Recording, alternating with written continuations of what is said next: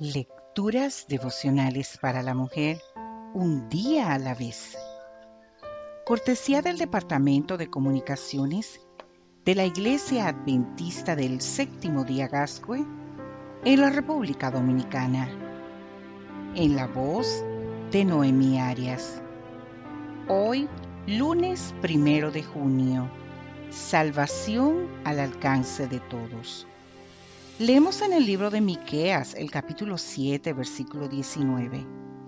Él volverá a tener misericordia de nosotros, sepultará nuestras iniquidades y echará en lo profundo del mar todos nuestros pecados.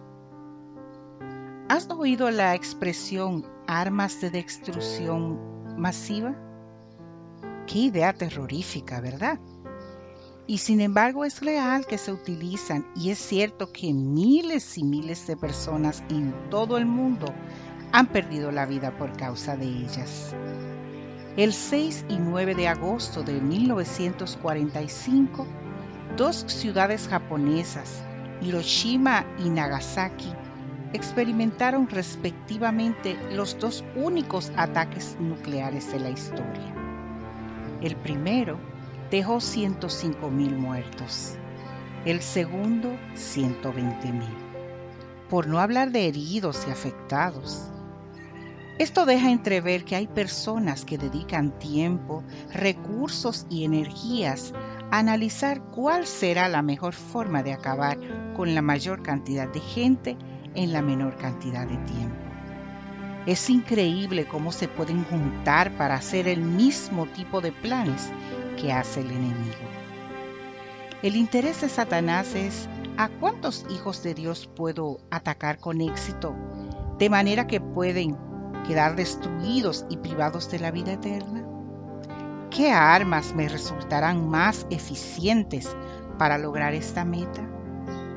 Y en eso se ha especializado, en analizar cómo puede vencer a la mayor cantidad de seres humanos en esta batalla que no tenemos contra sangre y carne, sino contra principados, contra potestades, contra los gobernadores de las tinieblas de este siglo, contra huestes espirituales de maldad en las regiones celestes, tal como registra el libro de Efesios en el capítulo 6, versículo 12.